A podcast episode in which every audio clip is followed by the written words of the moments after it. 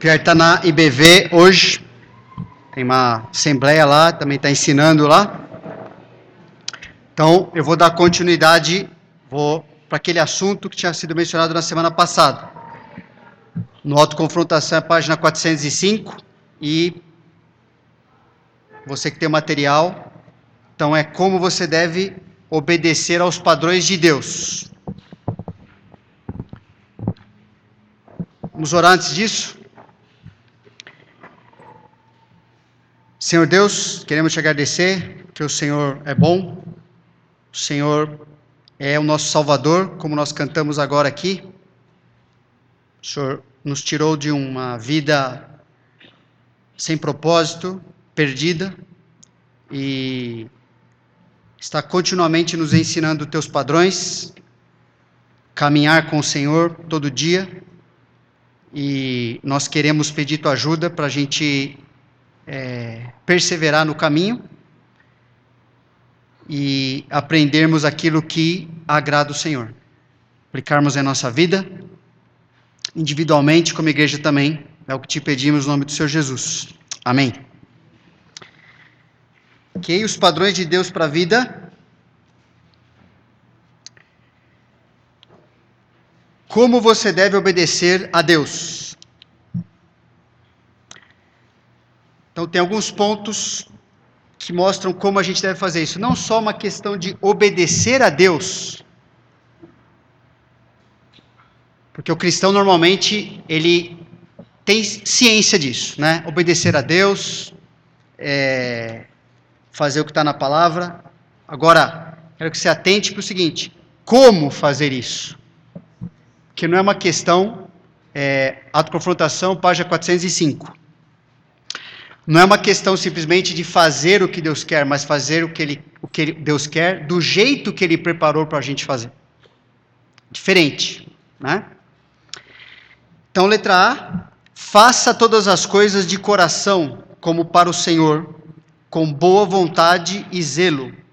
Tem dois trechos aí da palavra, né? Colossenses 3 e Efésios 6. Colossenses fala: Tudo quanto fizerdes, fazei-o de todo o coração, como para o Senhor e não para homens, cientes de que recebereis do Senhor a recompensa da herança.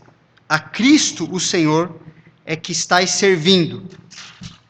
Paulo escreveu isso no, num capítulo de Colossenses, depois de ter dado uma série de instruções de como a gente devia viver em várias áreas, é, na verdade, nas áreas possíveis da gente se relacionar com Deus e com as pessoas. Agora ele está enfatizando isso aqui, né? Tudo que você fizer, faça de todo o coração e faça para Deus. É, é fácil a gente fazer muita coisa e no percurso né, de obedecer a Deus, a gente esquecer que estamos fazendo para Ele.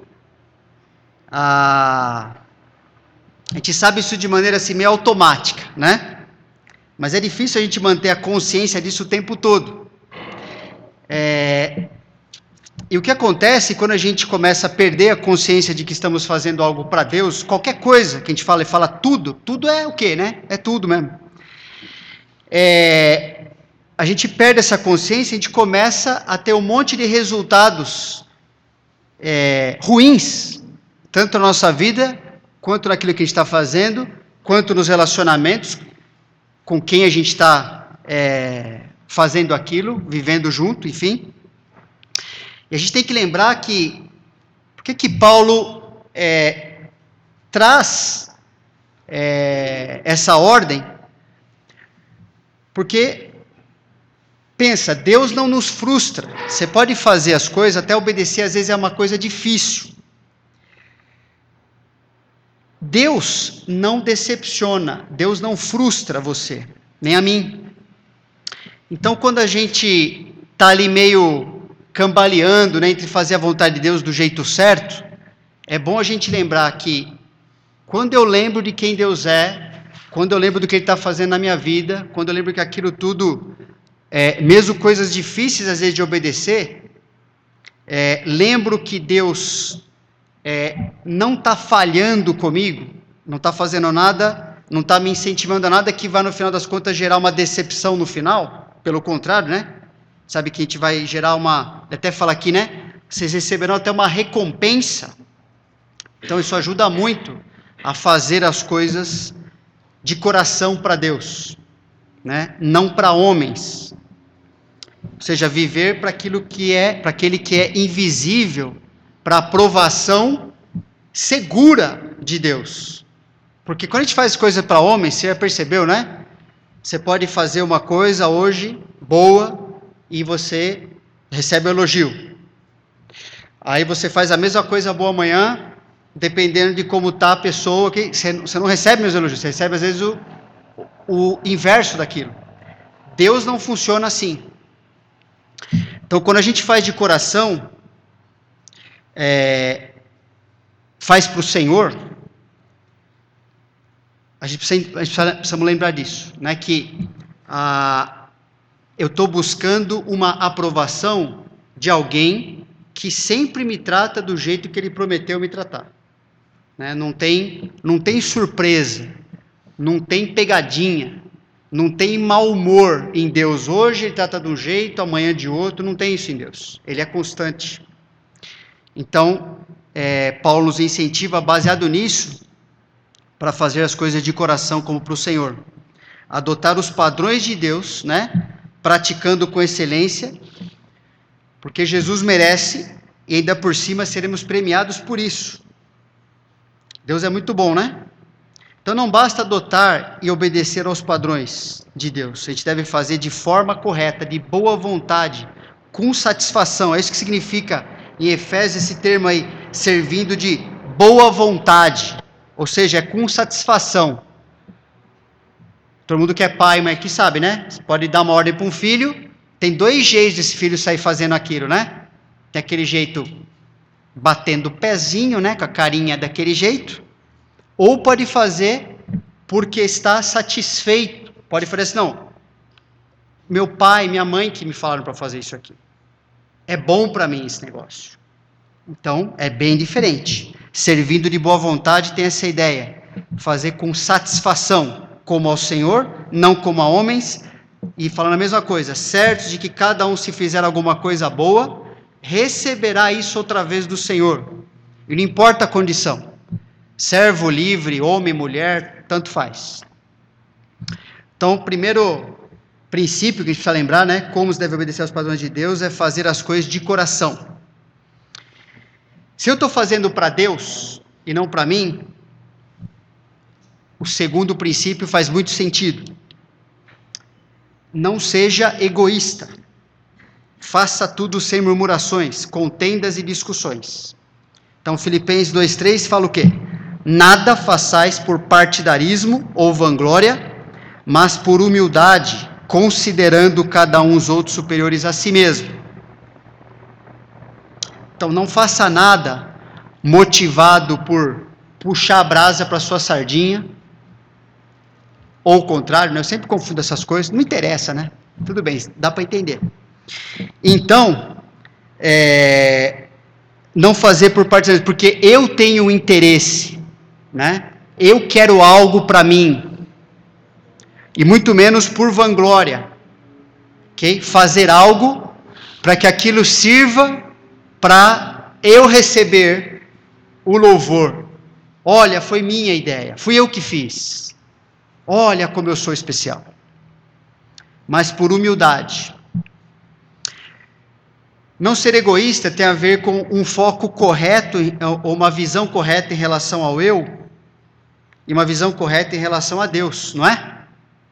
Por que, que alguém como eu, que alguém como nós, vai fazer algo por vanglória, por exemplo? Só se a gente não tiver uma visão correta bíblica de nós mesmos. Porque se eu tiver, a única coisa que eu devo fazer é por humildade né, é, me enxergar como privilegiado de fazer algo para Deus. Não para buscar algo para mim, não por causa de um interesse meu, não porque eu quero aparecer, não porque eu quero ser elogiado pelos homens, louvado pelas pessoas, ganhar aprovação de outros pecadores, mas devemos adotar os padrões de Deus por motivos nobres. O motivo mais nobre é faça por causa de Deus mesmo. Isto é, com desejo de honrar a Jesus como Senhor e Mestre e para benefício dos outros. Ali que, por isso que está falando, é, fazer algo considerando cada um dos outros superiores a si mesmo. Quando você considera as pessoas, e a gente tem ensinado aqui, não é que as pessoas são melhores ou superiores de verdade do que você, mas você considera, porque é uma forma de pensar.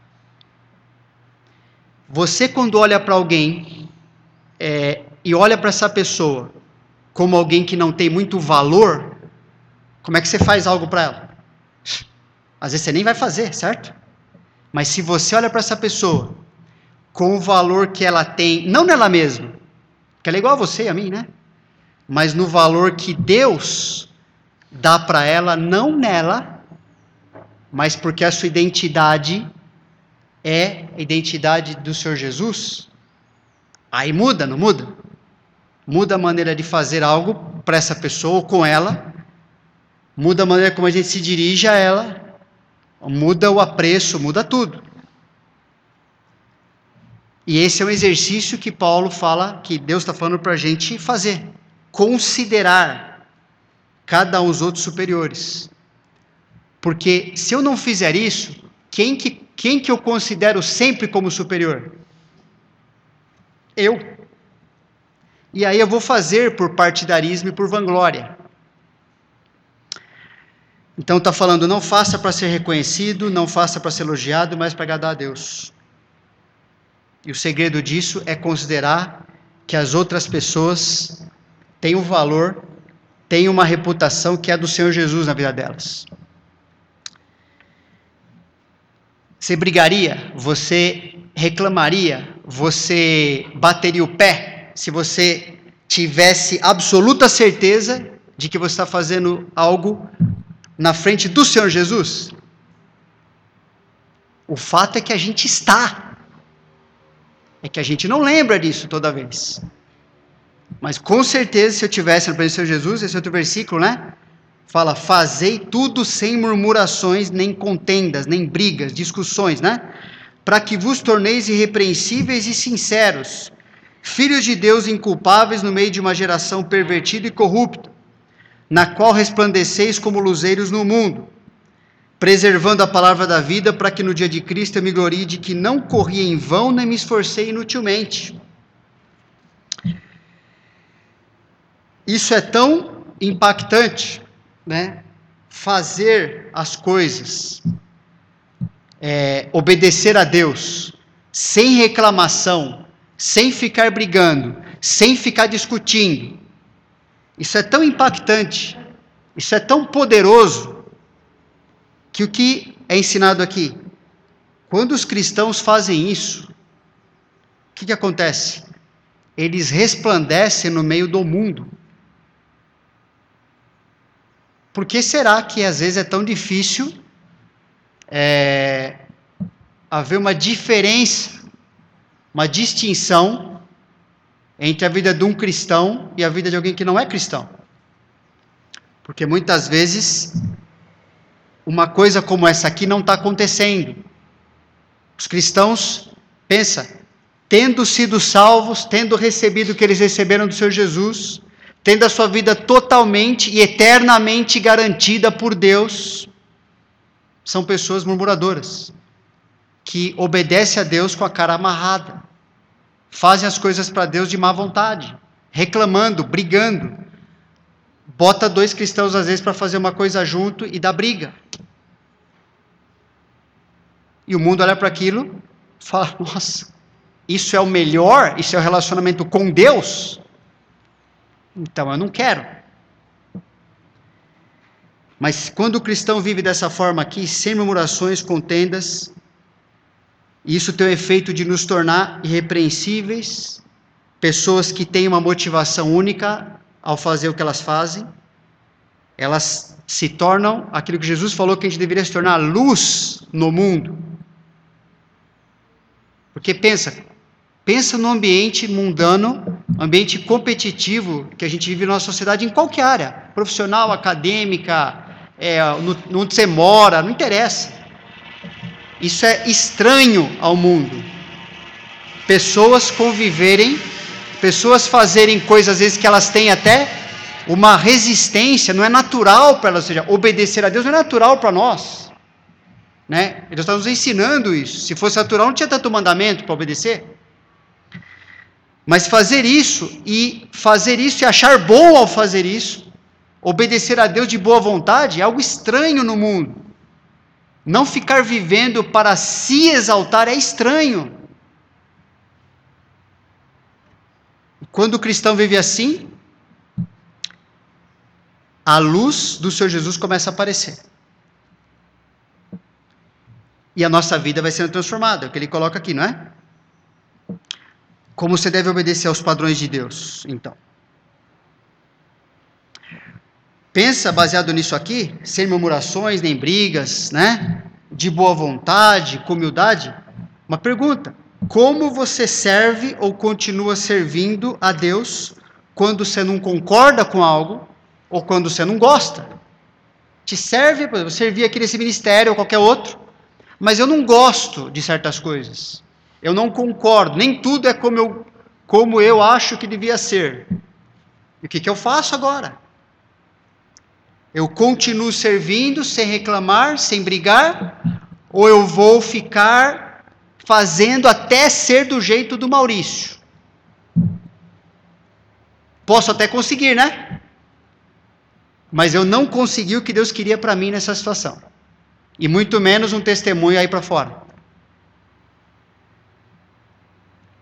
Então a gente deve adotar os padrões de Deus com satisfação, contentamento, motivados pelo privilégio de demonstrar a transformação que Cristo está fazendo em nós, para que Cristo apareça em nós e as pessoas percebam que nele há esperança. Tem como ter uma vida diferente mesmo sendo egoísta por natureza, por nascimento, Deus pode mudar a gente, pessoal. Que maravilha, né? Quando isso está acontecendo também, né, não sendo egoísta, não ficar brigando, discutindo, não ser o centro do universo. Terceiro princípio também é algo que é, a gente entende com mais facilidade. Qual é o terceiro? Responda com bondade e sabedoria. Efésios 4,32 fala: Antes sede uns para com os outros, benignos, compassivos, perdoando-vos uns aos outros, como também Deus em Cristo vos perdoou. Por que será que Paulo coloca isso para aqueles cristãos? Por que, que Deus tem tantos mandamentos de perdoar uns aos outros. Perdoar, pessoal, não é fingir que nada aconteceu, ok? Perdão não existe é, quando nada aconteceu. Não existe isso. Perdão existe justamente porque algo e algo sério aconteceu, um pecado aconteceu, e é agora o perdão tem que ser exercido.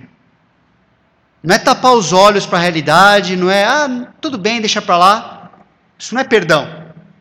Perdão é ter a noção de que algo, às vezes grave, aconteceu. E Deus pergunta para mim e para você: e agora, o que você vai fazer com isso? O que você vai fazer que agora, servindo, procurando obedecer a Deus, alguém não tratou, não fez o que você gostaria? Te ofendeu, pisou em você, falou mal de você, te julgou errado, confrontou você no dia que você não queria ser confrontado. O que, que você faz? O que, que a nossa natureza tem a tendência de fazer naturalmente?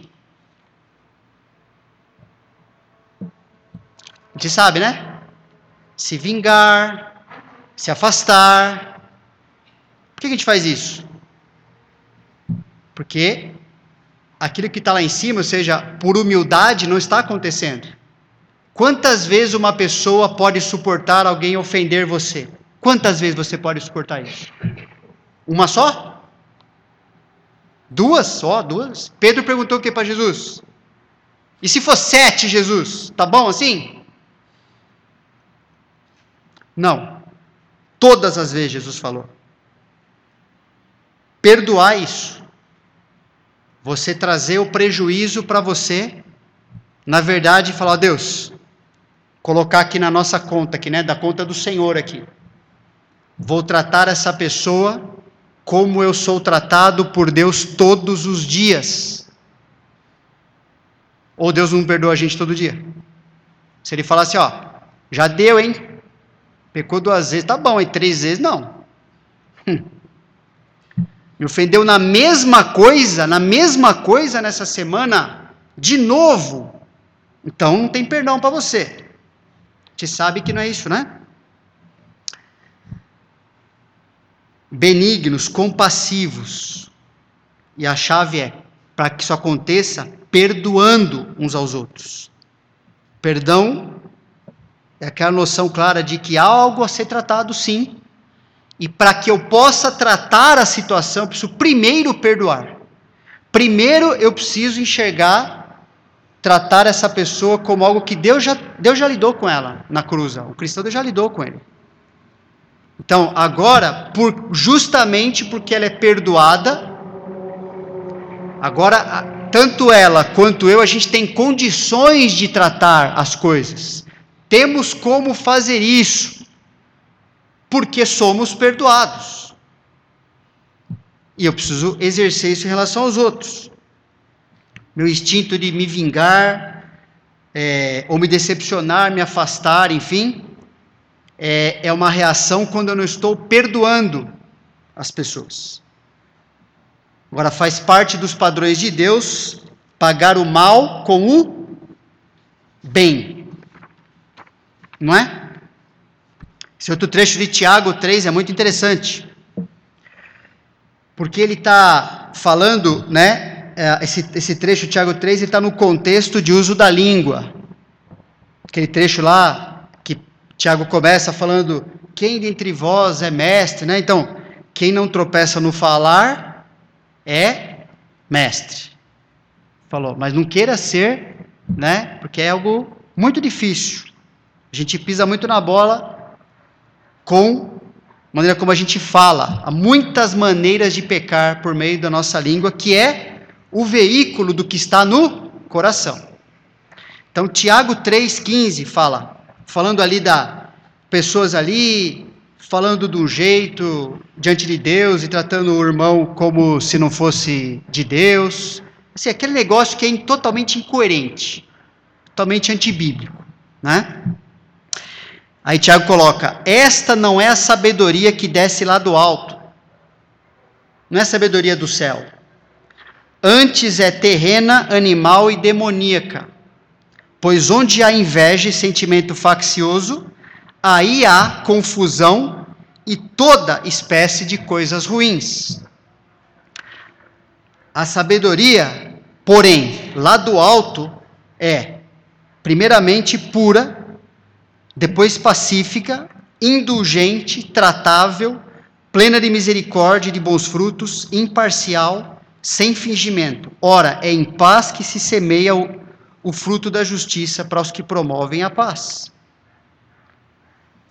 Está falando aquela o uso da língua ou aquele aquela sabedoria, aparente sabedoria quando no coração há ressentimento, Há sentimento faccioso, uma atitude de querer brigar, de não aceitar as coisas, de querer bater o pezinho ali para ser do seu jeito, porque o coração não está tratado. Fala, essa sabedoria não vem de Deus, ela vem é, dos demônios, ela vem da terra, porque a sabedoria de Deus tem um outro tem outros aspectos, até outras características, né? Ela é pura, ou seja, ela é santa, ela promove a paz, que ela busca é isso. Não é uma decisão para ser do meu jeito. Quero, quero promover o que Deus quer com isso aqui.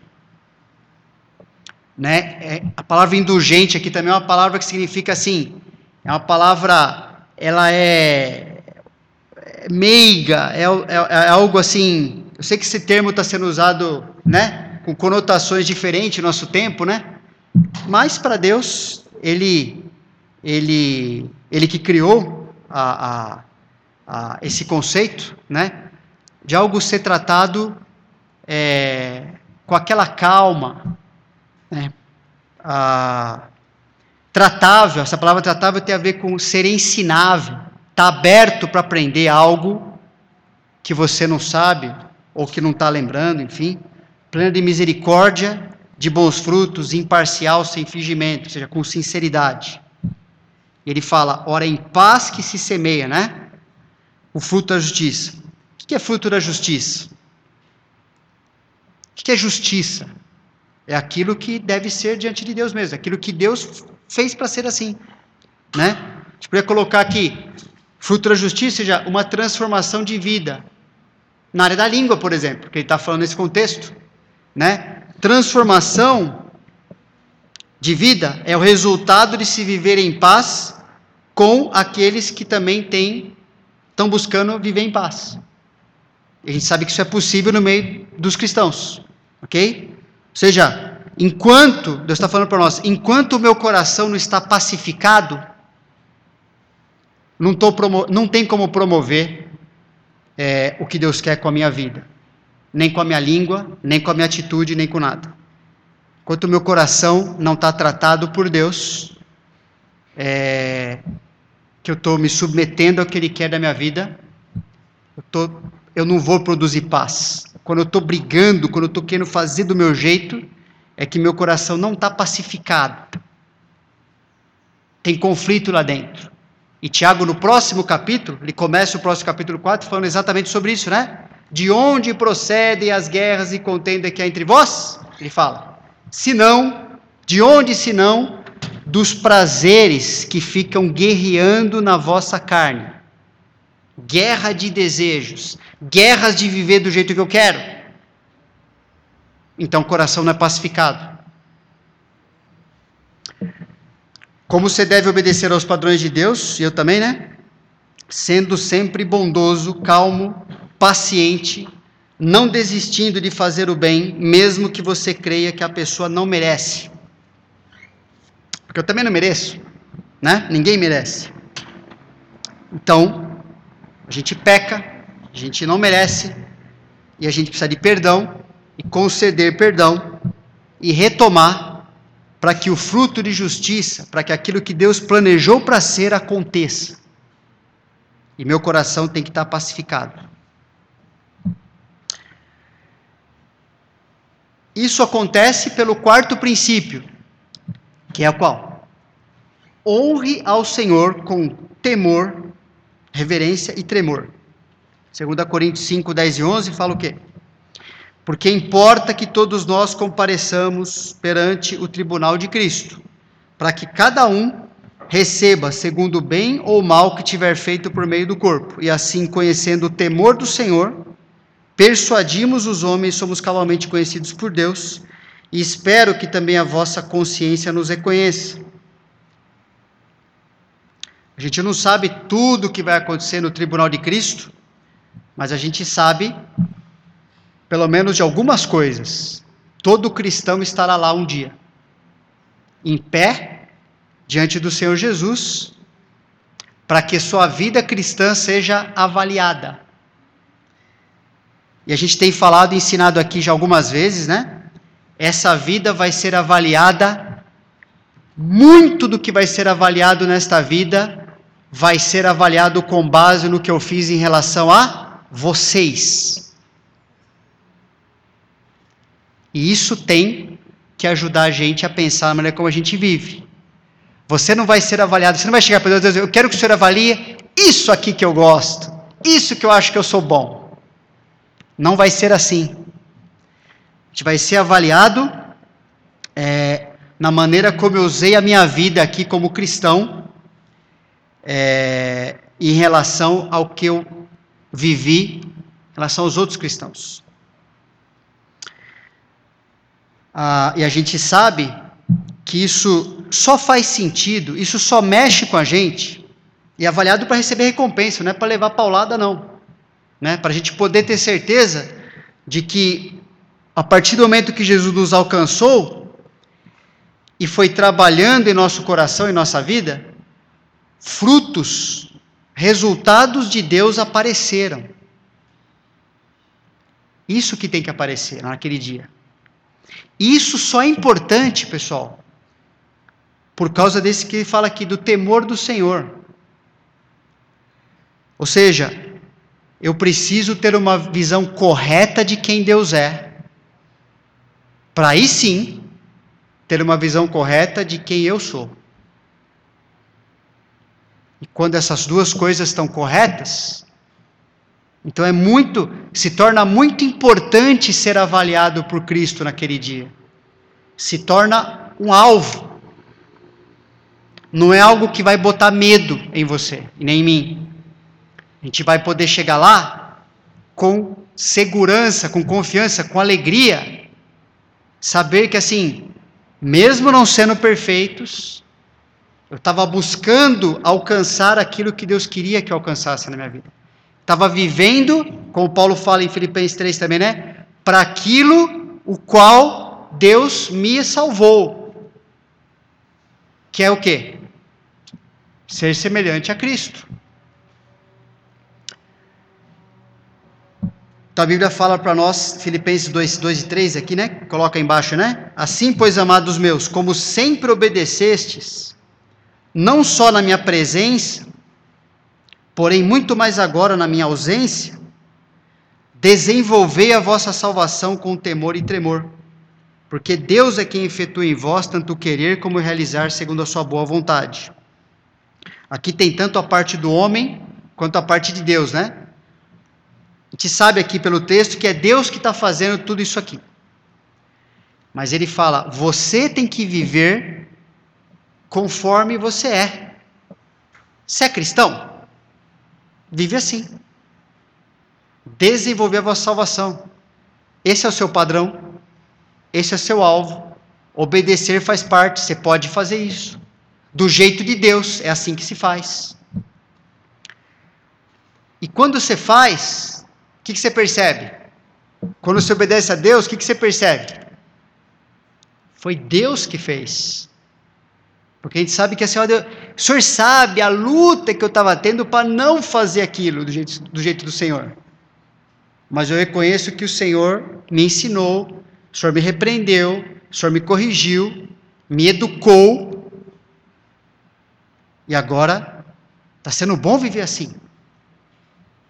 O temor né, inclui desejo de, de, de demonstrar sua devoção a Deus Desejo fervoroso de honrar e agradar a Deus. O que que segura um cristão quando ele tem esse desejo no coração dele? Nada. De novo, é dessa forma que a gente deve obedecer aos padrões de Deus. E finalmente, ele coloca aqui, né? Responda com alegria glorificando a Deus e sem ofender a ninguém. Filipenses 2, 17 e 18.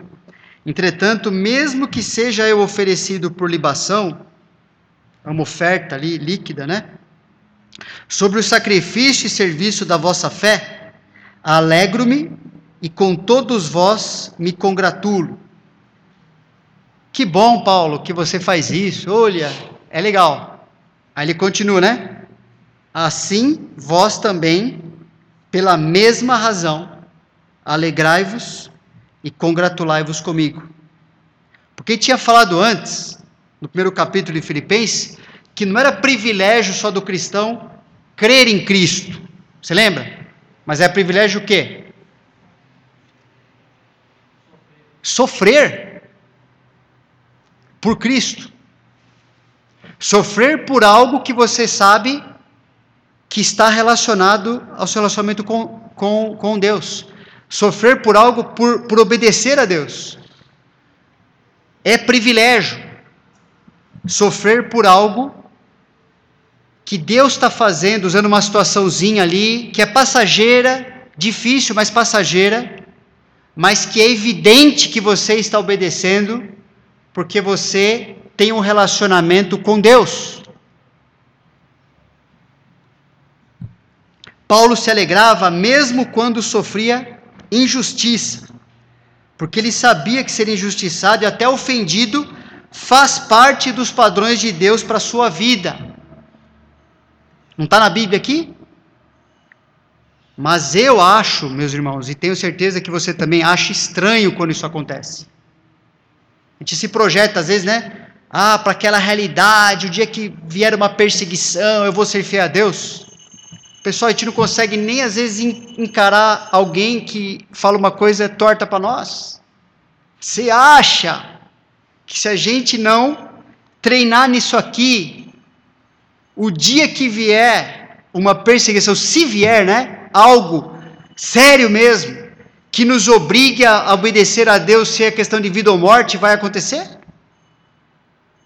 Se a nossa sociedade, nossa cultura, porque o nosso coração é assim, é dado a não permitir que qualquer coisa abale os, o conforto, a minha reputaçãozinha, as coisas que eu quero construir em torno de mim mesmo. Não pode ninguém pisar no meu calo, pessoal, porque eu fico bravo. Você não fica também? Agora, Paulo está falando que ele não só enxergava isso como normal, como parte do cristão nesse mundo, quando ele falou assim: caramba, isso mostra que Deus está comigo. Eu me alegro nisso aqui. Seguidores de Cristo devem estar conscientes de que faz parte da vida cristã passar pelo que Cristo passou. Abre sua Bíblia em 1 Pedro, capítulo 4, que não está o texto projetado aí. 1 Pedro, capítulo 4,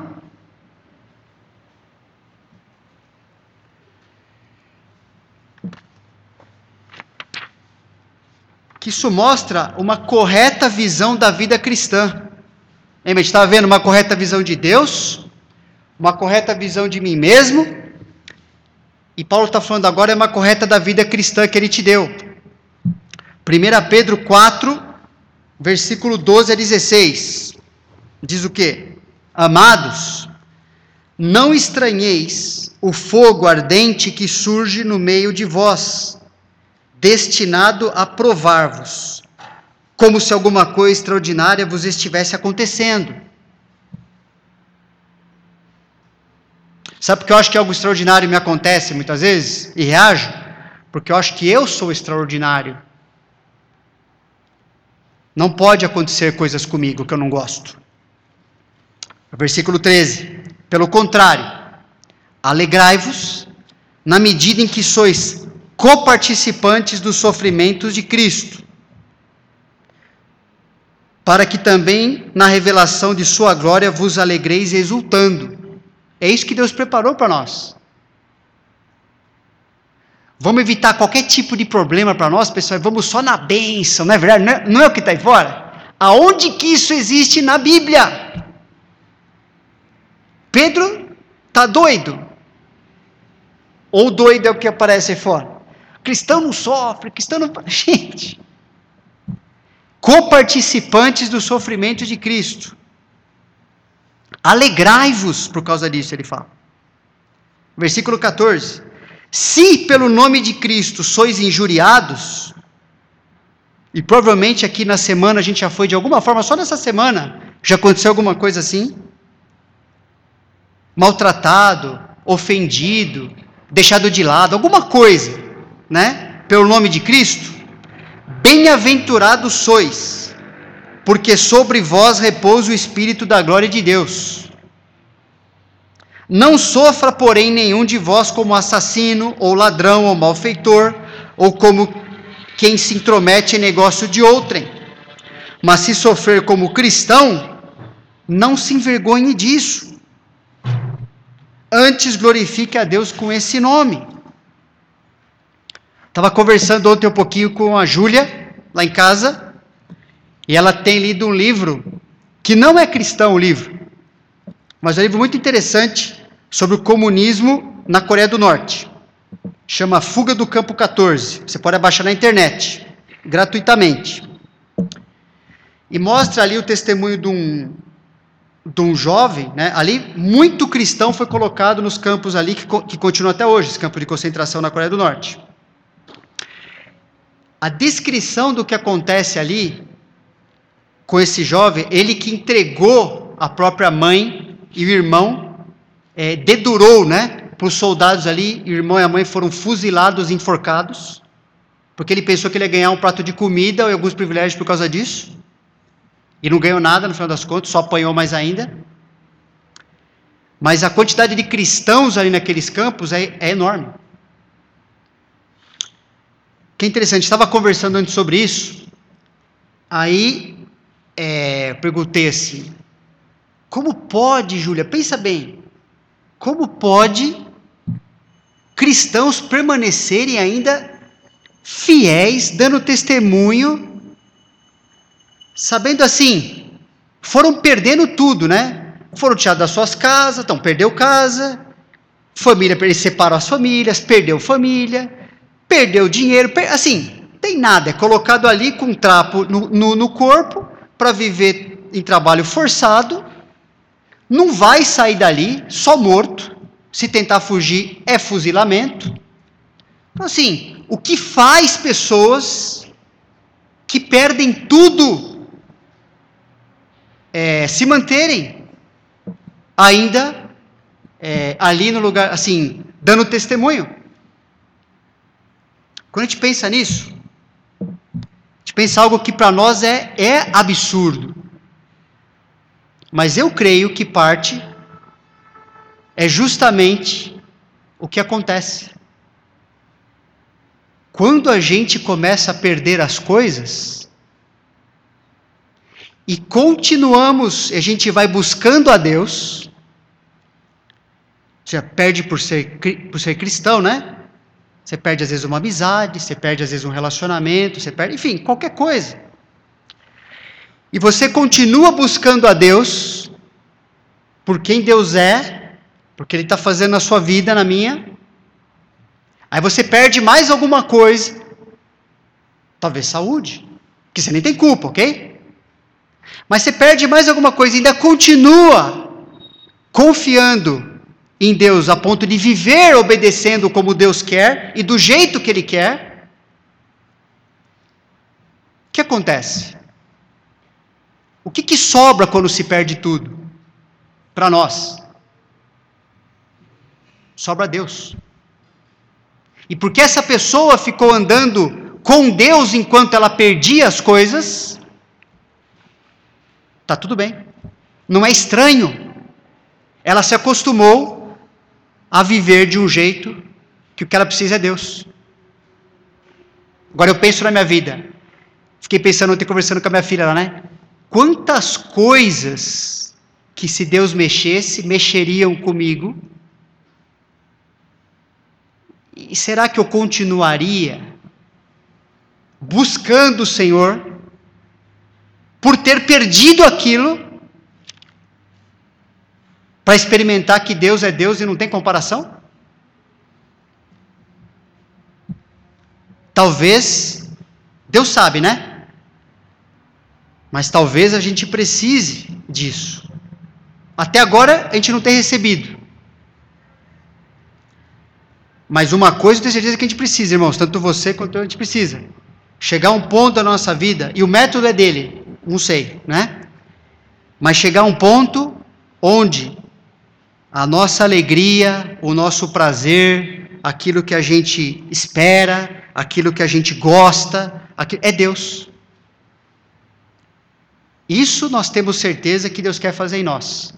Que nada tenha mais o um lugar na nossa vida de nos fornecer um entorpecente, alguma coisa assim que para nos distrair, para nos dar que não seja um relacionamento seguro com Deus que garante a nossa vida toda, aqui e para sempre.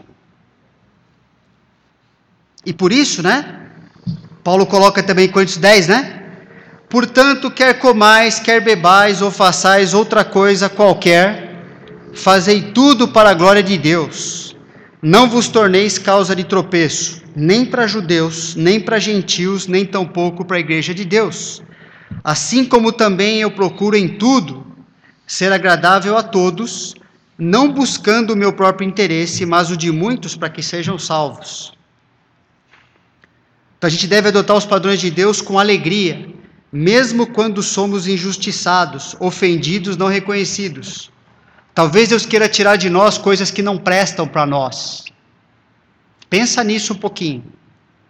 Quando você recebe uma injustiça, uma ofensa, qualquer coisa assim, que, que Deus está querendo tirar usando aquela situação? Meu orgulho, a minha autoconfiança, não sei. Mas Ele quer que sobre Ele e quando sobra Deus, é suficiente? É. É mais. Então, esses são os padrões como a gente deve obedecer a Deus. Ok?